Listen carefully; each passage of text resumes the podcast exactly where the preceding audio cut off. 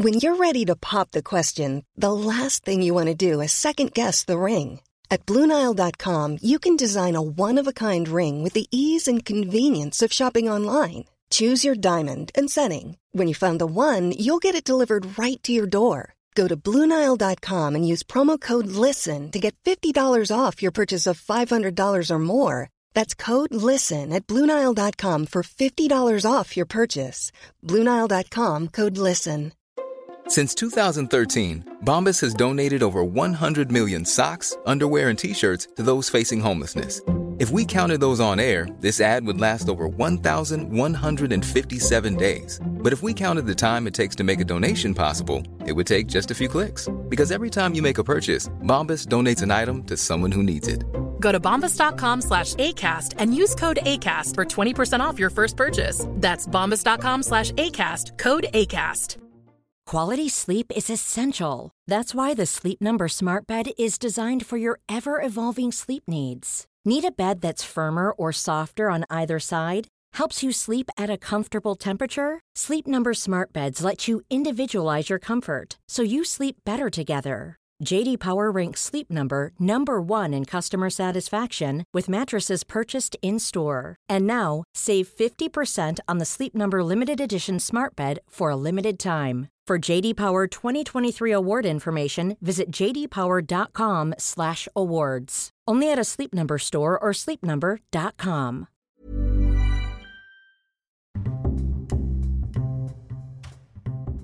Hola, ¿cómo estás? Primero que nada, gracias por escuchar este podcast. Mi nombre es Oscar Cervantes, soy médico y mi objetivo es poder brindarte información para el Nacional de Residencias Médicas y también para ayudarte en tu formación como médico general. Esto lo hacemos gracias a el conocimiento que hemos adquirido y también gracias a los médicos que nos ayudan para poder ayudarte a ti, médicos invitados especiales dentro del podcast, que te van a estar ayudando y orientando día con día en donde quiera que estés y en donde quiera que te encuentres. Espero que estés muy bien que disfrutes este podcast, que lo compartas, no lo olvides. Sigue estudiando y sigue comiéndote al enarma.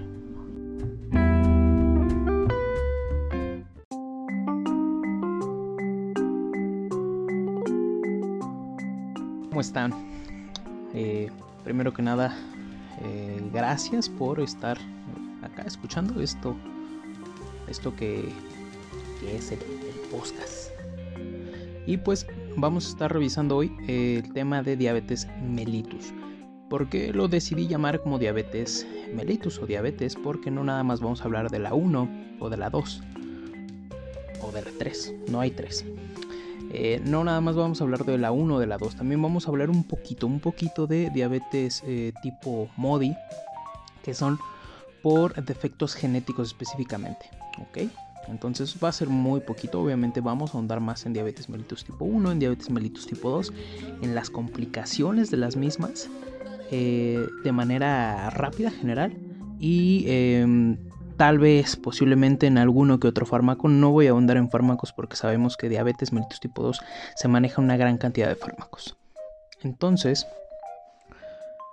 como sabemos, la diabetes mellitus es una enfermedad que se genera por una falta de producción de insulina o que se tienden a generar múltiples aspectos o etiologías para desarrollarla.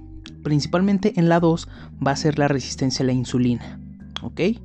Y esta resistencia a la insulina se va a ir, va a ir de la mano con eh, una alta en, los niveles de glucosa del paciente. Todo esto se va a derivar por defectos, eh, bueno, más bien alteraciones genéticas, que ya tengamos una herencia favorablemente buena eh, de parte de, nuestros padres o de nuestros abuelos, gracias, o bien estilos de vida. Y también pues hay que recordar que por, por el simple hecho de ser mexicanos ya tenemos un factor de riesgo muy alto para desarrollar diabetes. Y por eso es importante el cribado o el tamizaje, ¿ok? Que voy a hablar un poquito de esto. Entonces, vamos a empezar con el diagnóstico de diabetes. Es como que lo más importante. El diagnóstico de la diabetes es lo podemos hacer con cuatro maneras, ¿ok? Glicemia al azar que nos dé más de 200 miligramos por decilitro. Aquí puede o no haber síntomas o signos, ¿no? O clínica, pues. Glicemia en ayuna de más mayor o igual de 126 miligramos por decilitro, en donde tiene que haber eh, síntomas o signos, en este caso pues ya sabemos, ¿no? Poliuria, polidipsia, polifagia, orina mucho, todo eso, pérdida de peso. Puede eh, también diagnosticarse por medio de una curva de tolerancia a la glucosa de más de 200 miligramos por decilitro a las 2 horas, eh, cuantificando esto posteriormente a las 2 horas, o bien una hemoglobina glicada de más de 6.5%. ¿Y por qué dejo esta última de más de 6.5% eh, al final? ¿Por qué? Porque la GPC menciona que esta es ideal para el tamizaje anual en pacientes de alto riesgo. ¿Cuáles son los pacientes de alto riesgo? Los que van a ser obesos, los que van a tener hipertensión, los que van a tener carga genética, los que van a ser mexicanos simplemente. Y si juntamos todo eso, obviamente, pues aumenta el, el factor de riesgo y este, dislipidemias, eh, sedentarismo, todo esto, todo esto va a estar generando un alto riesgo y el tamizaje anual se les debe de hacer en estos pacientes. Recomiendan que en más de 40 años con una hemoglobina glicosilada.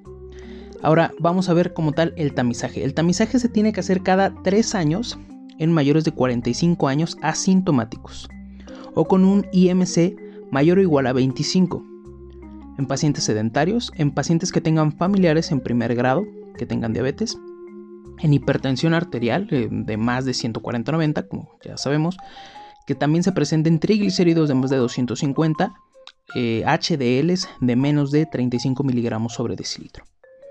Y también eh, mencionan que en pacientes que tengan todo esto que les acabo de mencionar, ¿no? Hipertensión, eh, los triglicéridos por el cielo, la HDL hasta el suelo y que presenten también signos de resistencia a la insulina. En este caso, el principal, que es el, principal que podemos ver nosotros como signo de resistencia a la insulina, sería la cantosis nigricans, ¿ok? Ya hablando un poquito más de dentro de la clasificación, como sabemos la diabetes se divide en tipo 1, en tipo 2, pero también hay otros que son defectos genéticos o MODI, ¿no? Diabetes MODI. Y la MODI es un desmadre, o sea, literalmente MODI es, es muchísimo. Eh, todo es por medio de, genética. Simplemente lo que considero que, puede ser como importante, obviamente lo pueden revisar ustedes, les recomiendo que se revise es eh, conocer que la MODI, la diabetes MODI, es eh, por medio de defectos genéticos en donde va a estar existiendo principalmente es una alteración autosómica dominante y dentro de las dos más importantes puede ser la MODI tipo 2, que es, hay eh, una mutación de la glucosinasa, y la MODI tipo 3, que hay una mutación del factor nuclear hepático. ¿Ok? Vamos a quedarnos con eso. Dentro de la diabetes tipo 1 hay un déficit absoluto de secreción de insulina por destrucción celular a nivel de las células betas del páncreas. Esto va a estar eh, siendo por eh, mecanismos autoinmunes que pues, le van a estar dando ahí este, en, la madre a, las células beta del páncreas. Eh, dentro de la diabetes tipo 2, la diabetes tipo 2 se va a estar generando porque, porque hay una cronicidad raro porque, bueno, no tan raro, es, más común de hecho ya en pacientes cada vez más jóvenes. ¿Por qué? Porque todos los estilos de vida y por todo lo que ya platicamos, ¿no? Una alta herencia, sedentarismo y todo esto, pero es principalmente porque hay una resistencia a la insulina. Y posterior a la resistencia de la insulina, pues el páncreas se cansa de, generar tanta insulina porque hay unos niveles de glucosa exageradamente altos. Y esto causa que eh, el páncreas deje de secretar la insulina y que haya déficit o deficiencia de, la producción de la misma y pues ya no hay hormona que esté introduciendo la glucosa a nivel celular. Entonces es por esto que se genera la diabetes tipo 2 de manera general. Déjenle tomo a la chela. Y eh, no es agua. Ok, dentro de la diabetes tipo 1 vamos a revisar primero esta. La diabetes tipo 1 entonces es por destrucción autoinmune de células beta pancreáticas, principalmente por linfocitos T citotóxicos que van a estar infiltrando los islotes pancreáticos. Se considera como una enfermedad de impronta sexual. ¿A qué se refiere con esto? Que son 5 veces más el riesgo de transmisión si el padre es el que se ve afectado. Dentro de la clínica pues se menciona que son generalmente en pacientes jóvenes de menos de 30 años, menos de 20 años, en donde se presenta poliuria, polifagia, polidipsia más pérdida de peso eh, constante y en donde suele iniciar principalmente este tipo de diabetes como una cetoacidosis diabética. Entonces los pacientes tienden a debutar con cetoacidosis diabética y pues si es joven con tal vez no tantos síntomas o no los síntomas y de repente debuta con una cetoacidosis diabética, tienes que buscar diabetes tipo 1. El tratamiento, como ya sabemos, es por medio de la insulina, se recomienda específicamente la NPH y hay varios esquemas que pueden ser, este, que deben de ser ajustados, más bien. No voy a ahondar ahorita mucho en los esquemas de insulina porque también es, es este, un tanto largo. El objetivo del tratamiento insulínico es minimizar la fluctuación de los niveles de insulina, generar eh, bolos de insulina y cubrir las necesidades basales del paciente. Vamos a hablar ahora de la diabetes mellitus tipo 2. Entonces, aquí es cuando se genera una baja de la secreción de insulina por resistencia a la misma. Entonces, estamos teniendo una resistencia constante que genera que al final el páncreas se canse de secretar insulina y pues ya tenemos muchísima glucosa que ya no se distribuye correctamente a nivel muscular, a nivel de hígado, a nivel eh, de cerebro, aunque el cerebro es el que siempre se lleva la mayor parte de la glucosa de inicio.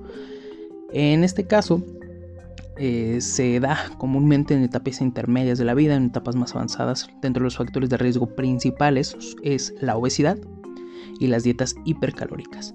Dentro de la clínica igual polidipsia, poliuria, polifagia y una descompensación hiperosmolar en este caso, los pacientes con diabetes mellitus tipo 2 tienden a generar principalmente descompensaciones hiperosmolares y los que tienen diabetes mellitus tipo 1 tienden a generar cetoacidosis diabéticas. ¿Ok? No es ley, uno puede tener otro, pero va un poquito más como orientado. Dentro de las recomendaciones para estos pacientes se, recomiendan principalmente tratamiento dietético y actividad eh, física, perdón, y eh, metformina. La metformina se ha evidenciado que eh, al momento que tú haces el diagnóstico de diabetes mellitus tipo 2 se debe de dar al principio, o sea, tú la diagnosticas y se debe de dar tratamiento dietético, actividad física, que es el, el, esquema preventivo de primera línea, y al mismo tiempo se recomienda dar metformina al diagnóstico. Eso ya viene en las guías eh, actualizadas del 2019, que es lo que, en lo que se está basando esta, esta plática. Vamos a ver un poquito las estrategias preventivas. ¿Por qué? Porque obviamente como médicos de primer contacto sí interesa muchísimo las estrategias preventivas. ¿Qué se debe de hacer? Pues eh, te indican que primero se debe de disminuir la ingesta calórica de 500 a 600 kilocalorías por día. Se debe de realizar ejercicio aeróbico para disminuir del 5 al 7% de peso. Obviamente, pues esto entra en, los, en la modificación de los estilos de vida. Se debe de evaluar el riesgo cardiovascular y se debe de suspender el hábito tabáquico. Posterior a que haces todo esto, digamos que el último paso sería identificar y manejar las complicaciones crónicas. Pero esto ya lo haría directamente un, especialista, ¿no? Es un manejo conjunto como siempre.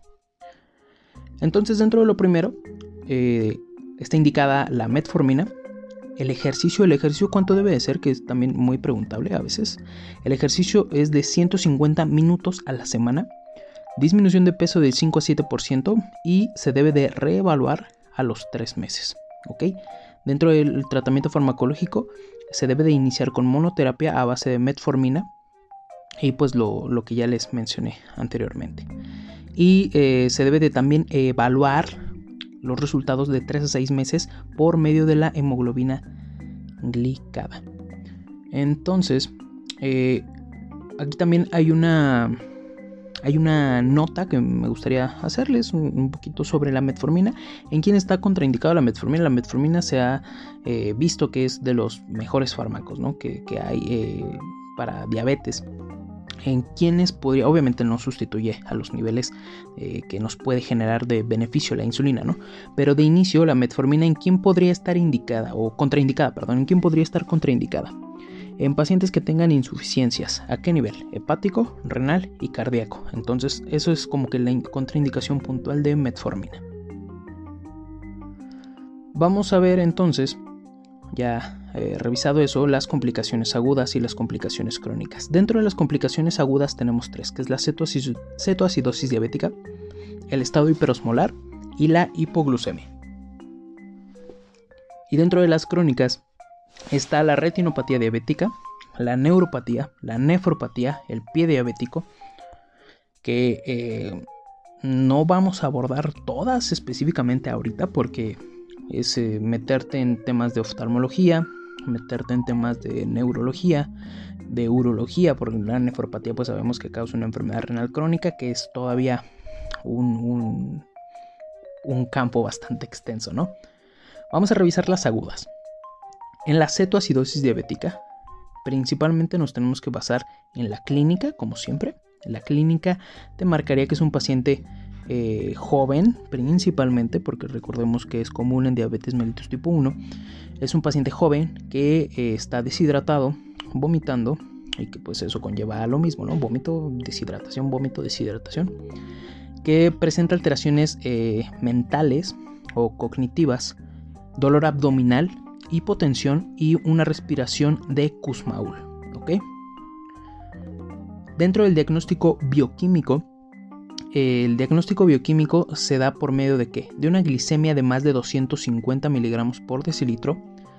También hay un pH de menos de 7.3, un anión GAP mayor a 10 y un bicarbonato de menos de 18 miliequivalentes. Esto ya lo estamos sacando por medio de una gasometría, lo que te da eh, una acidosis metabólica. Y lo importante de aquí es que aquí va a haber cetonas a nivel de sangre y de orina. ¿Cuál es la principal cetona que se puede encontrar?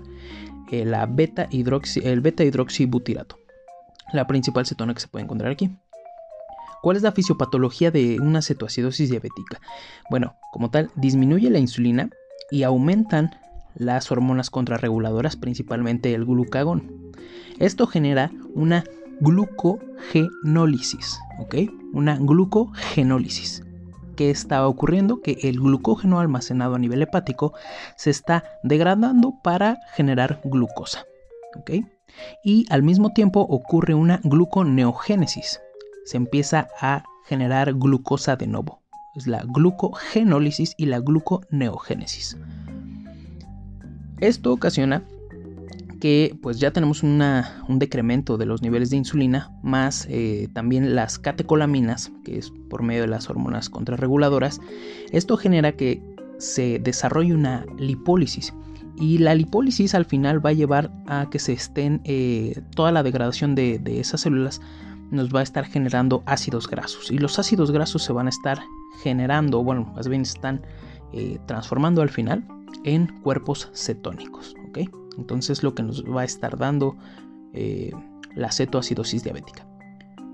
Dentro del tratamiento, no, el tratamiento eh, solamente lo voy a tocar en cuatro puntos. De inicio se recomienda que pues no tiene insulina, hay que dar insulina. Principalmente recomiendan insulina ultra rápida hasta normalizar el pH. El número 2 sería hidratación. Obviamente se le tiene que dar hidratación al paciente. Principalmente mencionan que puede ser con soluciones salinas isotónicas al 0.9%. Y una vez que el paciente ya presente glucosas de menos de 250 se puede cambiar a solución glucosada al 5%. Número 3 el potasio, pero no todo se les da el potasio así. Ah, ya llegaste con cetoacidosis, ten potasio. No. Se menciona que el potasio se debe de indicar si la cifra inicial del potasio es normal. ¿A qué me refiero con esto? El paciente llega y el potasio es normal, tú le checas eh, los electrolitos séricos y el potasio se encuentra en cifras normales. Se debe de indicar potasio, ¿por qué? Porque al momento que tú hidrates y des insulina, va a bajar el potasio porque pues esto, la, la insulina tiende a meter potasio a las células y pues la hidratación también tiende a digamos que diluir, ¿no? Entonces va a disminuir el potasio y eh, también eh, según la cuánto eh, quieras de indicar de potasio, ¿no? Eh, también sabemos que el potasio se indica por medio de vía periférica hasta cierto punto y por medio de vía central hasta cierto punto. Me parece, si mal no recuerdo, que la vía periférica es hasta 20 mil equivalentes máximo. ¿Por qué? Porque pues ya después puede causar por ahí este necrosis. Y el bicarbonato. El bicarbonato, mm, acá lo dejo el último porque es, mm, digamos que no muy esencial. Lo esencial es eh, los primeros dos pasos, insulina e hidratación. El bicarbonato se da como tal, se indica en acidosis grave cuando existe un pH de menos de 6.5 o un bicarbonato de menos de 5 miliequivalentes. ¿Ok? Y eso sería todo de la cetoacidosis diabética. Vamos a revisar el síndrome hiperglucémico hiperosmolar. La clínica, ¿cuál es? En este caso existe una deshidratación grave. Hay alteraciones de conciencia y pueden llegar a haber hasta convulsiones, hemiplegias. Dentro de los bueno, dentro del diagnóstico bioquímico, aquí se encuentra una glicemia de más de 600 miligramos sobre decilitro, un pH que no va a estar acidificado, o sea, vamos a tener un pH de más de 7.3 y un bicarbonato de más de 18 mil equivalentes. Pero aquí lo que nos da la pauta es la osmolaridad efectiva. La osmolaridad efectiva va a ser mayor de 320 miliosmoles, ¿ok? ¿Y esto por qué? Porque normalmente la glucosa no afecta en la osmolaridad. La osmolaridad se va a estar regulando por quiénes? Por el sodio, ¿ok? Por eh, a veces por la, glucosa como tal, por la urea. Pero cuando ya tenemos una glucosa tan alta de 600 miligramos sobre decilitro, ya afecta como tal la osmolaridad. Entonces, cuando tenemos una osmolaridad efectiva de más de 320 miliosmoles y una glicemia de más de 600 con la clínica, pues es un síndrome hiperglucémico hiperosmolar. Y en este caso, los factores desencadenantes, ¿cuáles pueden ser? Pues principalmente mencionan que es común en Les comentaba que principalmente mencionan que es común en ancianos. Y cuando se encuentran dentro de los factores desencadenantes, pueden ser un cuadro infeccioso, principalmente la neumonía o a nivel gastrointestinal. Y el tratamiento. El tratamiento lo voy a, basar principalmente en tres cosas. Número uno, en este caso, es la hidratación. La hidratación con un suero fisiológico 0.9% es el más importante de todos. La segunda sería el uso de insulina y la tercera sería el potasio cuando sea menor a 3.3 miliequivalentes. Y también se pueden utilizar antibióticos empíricos. ¿Por qué? Porque dentro de, las, dentro de los cuadros o factores desencadenantes son los cuadros infecciosos. Y la última eh, complicación aguda sería pues la hipoglucemia que en este caso es menor a 70 miligramos sobre decilitro de, valores de glucosa y en pacientes no diabéticos tiende a ser de menos de 55 miligramos sobre decilitro. ¿Cuáles son los factores desencadenantes? Pues que se retrase la comida o un exceso de insulina, ¿no? un mal cálculo de insulina y se está eh, generando un exceso de la misma o hipoglucemiantes, principalmente la glibenclamida y principalmente en, pacientes ya, este, pues ya mayores de edad. ¿no? La glibenclamida generalmente tiende a causar hipoglucemias bastante fuertes. Y en este caso, pues eh, para poder eh, contrarrestar esto, pues hay un aumento de hormonas contrarreguladoras. Dentro de la clínica tenemos, lo vamos a dividir en dos, en síntomas neurogénicos y en síntomas neuroglucopénicos. Los síntomas neurogénicos van a ser, los vamos a dividir otra vez en dos van a ser adrenérgicos cuando hay palidez, temblor y palpitaciones, y colinérgicos cuando hay sudoración y parestesias. El otro rubro son los síntomas neuroglucopénicos que va a ser cuando hay una disminución de la concentración, alteraciones en el lenguaje y visión borrosa. El tratamiento prácticamente es este carbohidratos de rápida absorción vía oral, por ejemplo, dulces o eh, dulces que tengan algo muy muy fuerte, jugo de naranja, que tiene altas cantidades de glucosa. Pero posterior a esto se recomienda que si el paciente eh, puede ingerirlos, se, lleve a cabo una comida ya este, estable, ¿no? O sea, no, no dejarlo nada más así, ya subió, ya me siento bien y ya. ¿Por qué? Porque se puede volver a hipoglicemiar. Y en en caso de que sean pacientes que tengan francamente alteración eh, de la conciencia, que no puedan eh, consumir algún tipo de azúcar por vía oral, se recomienda glucosa IV y pues obviamente hospitalización para estar monitoreando a los pacientes. Vamos a ver un poquito las complicaciones crónicas y ya con esto acabamos. Eh, se dividen principalmente en dos, en vasculares y no vasculares. Las vasculares se van a dividir en, eh, bueno, las, las vasculares van a ser microangiopáticas, como la retinopatía, que la retinopatía es una lesión progresiva que va a estar generando cambios eh, visibles eh, cuando hacemos un fondo de ojo de manera general, como se pueden identificar hilos de plata o neovascularizaciones. La otra complicación microangiopática sería la nefropatía. En este caso eh, es una tasa de filtración glomerular de menos de 90 por más de 3 meses, que ya sería una enfermedad renal crónica. Y la otra sería una neuropatía. Las neuropatías es una alteración en la sensibilidad en los pies principalmente, o en las extremidades, pero principalmente en los pies, que puede conllevar a un pie diabético o posterior a esto que puede llevar a una artropatía de Charcot. Y eh, digamos que la clínica de manera general es que se presentan hipoestesias, parestesias y disminución de la sensibilidad, como ya les había comentado. Ahora, aquí eh, revisando un poquito la, GPC del 2020 de pie diabético, recomiendan que sea como tal, el pie diabético se debe de eh, generar una detección de la sensibilidad, ¿ok? ¿Con qué? Con prueba de monofilamento, con índice tobillo-brazo y con un índice tensional con Doppler, ¿ok? En este caso, cuando se generan úlceras, el principal patógeno se debe considerar como Staphylococcus aureus. Y en toda herida en pie eh, se debe de eh, clasificar según el rango, puede ser eh, bajo, medio o alto. Cuando es bajo, toda herida en pie presenta sensibilidad, ¿ok? Y la revisión tiene que ser anual. Cuando es medio, en este caso hay una presencia de neuropatía y se debe de realizar una revisión de los 3 a los 6 meses, cada 3 a 6 meses. Y alto, en este caso hay que verificar si existen úlceras, que no hay pulsos presentes a nivel de la extremidad y la revisión debe ser de 1 a los 3 meses. ¿ok? Dentro de las clasificaciones hay varias clasificaciones, pero principalmente la que tal vez está ya un poquito en desuso, pero siguen eh, como insistiendo en esta, que es la que vamos a ver, es la clasificación de Wagner. ¿ok? La clasificación de Wagner va del 0 al 5, en donde 0 no hay una lesión como tal, solamente pueden existir algún tipo de eh, cambios, por ejemplo, cambios de color, eh, enrojecimiento, no sé. la lesión tipo 1 sería una úlcera superficial. Tipo 2, úlcera en piel y músculo. Ya llegó a piel y a músculo. Tipo número 3, úlcera que ya llegó eh, hasta hueso. Aquí ya hay una afectación hasta hueso. 4, necrosis. Y 5, una gangrena extensa. ¿Ok?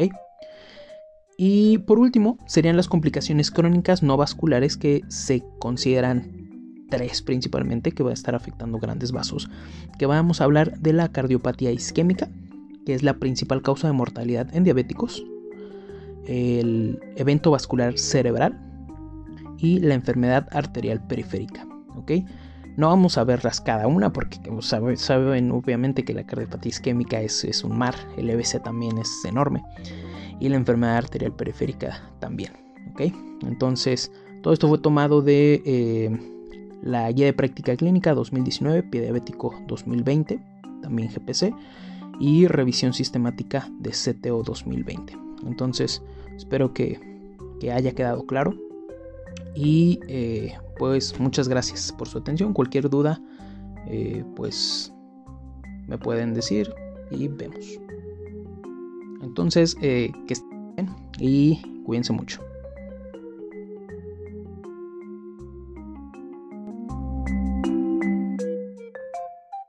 Apuesto a que te gustó el podcast, ayuda a este tierno humano y envíalo a tus amigos. Además, escúchanos en Spotify, Apple Podcast, iBox y Google Podcast. Besitos y cuídate del COVID-19. Imagine the softest sheets you've ever felt. Now imagine them getting even softer over time. That's what you'll feel with Bowl and Branch's organic cotton sheets. In a recent customer survey, 96% replied that Bowl and Branch sheets get softer with every wash. Start getting your best night's sleep in these sheets that get softer and softer for years to come. Try their sheets with a 30-night guarantee. Plus, get 15% off your first order at bowlandbranch.com. Code BUTTERY. Exclusions apply. See site for details. Hold up. What was that? Boring. No flavor. That was as bad as those leftovers you ate all week. Kiki Palmer here, and it's time to say hello to something fresh and guilt-free. Hello Fresh. Jazz up dinner with pecan-crusted chicken or garlic butter shrimp scampi. Now that's music to my mouth. Hello Fresh. Let's get this dinner party started. Discover all the delicious possibilities at hellofresh.com. Planning for your next trip?